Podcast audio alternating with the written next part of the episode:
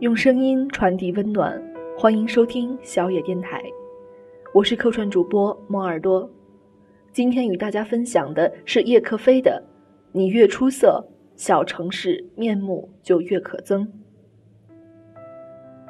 我有一个朋友，不谙世事，不善交际，有一份稳定工作和中等收入，与许多独生子女一样。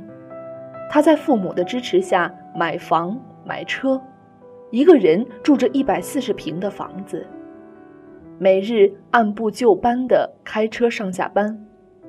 不知不觉年过三十，也就是在三十岁这一年，他放弃了这一切，选择北漂，租房挤地铁。当然，有人会说他傻。可他比以前开心多了。他离开这个小城的唯一理由是孤独，同时他又不愿像长辈们所说的那样，随便找个人结婚生子告别孤独。那样的话，也许会更孤独。在某些人看来，这种孤独似乎有点矫情，他们还会搬出适应社会这一万能法则。告诉你，这是你自身的问题，你要改变自己，释放自己，接触社会，才能有更广阔的圈子。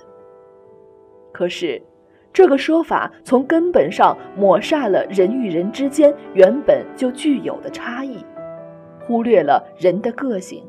就好比看电影，看吕特佛和费里尼的人，跟看《小时代》的人很难有共鸣。你不能强求其中一方迁就另一方，因为价值观而造成的孤独，无法因为自身的改变而缓解。而且，即使改变，也只能就高不就低。也就是说，你可以让自己变得更好，去适应别人的高度，但无法刻意拉低自己的智商，去迁就比自己更平庸的人。所以，一个人越出色，小城市的面目就越可憎。别说那些内地封闭的小城市了，即使是东南沿海的附属地区，即使和港澳仅仅一两个小时距离，小城市仍然是小城市。你依然要忍受以下这些事情：同样的杂志和电影。比广州、深圳迟一个多星期上市和上线，你还是得自己开着车跑去大城市看话剧和演唱会。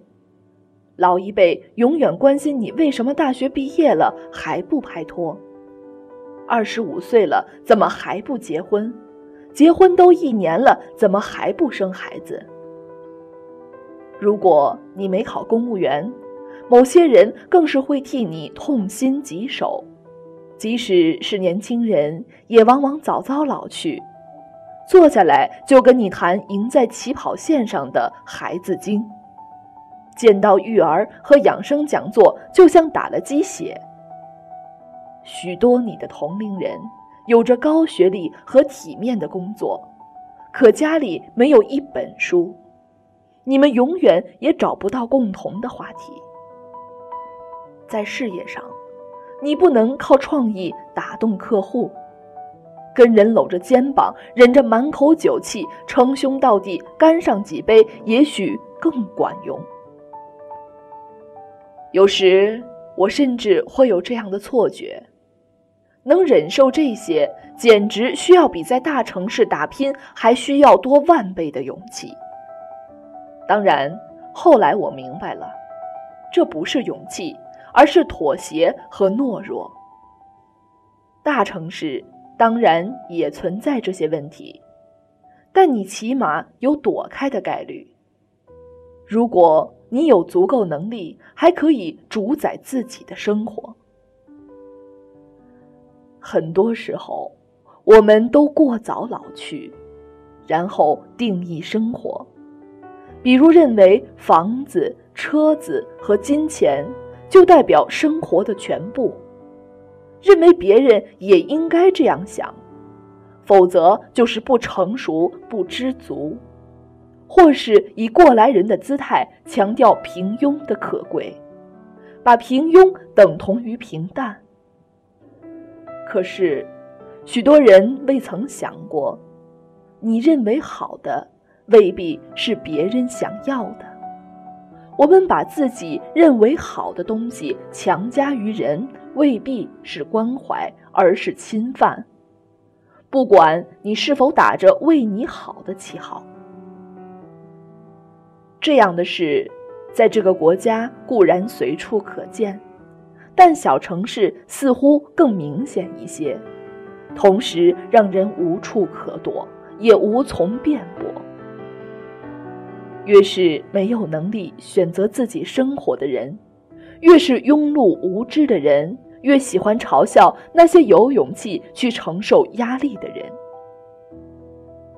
不够现实的乌托邦总会引来嘲笑，但是如果你现在二十多岁，你是希望看到一个乌托邦，还是看到自己六十岁时的样子？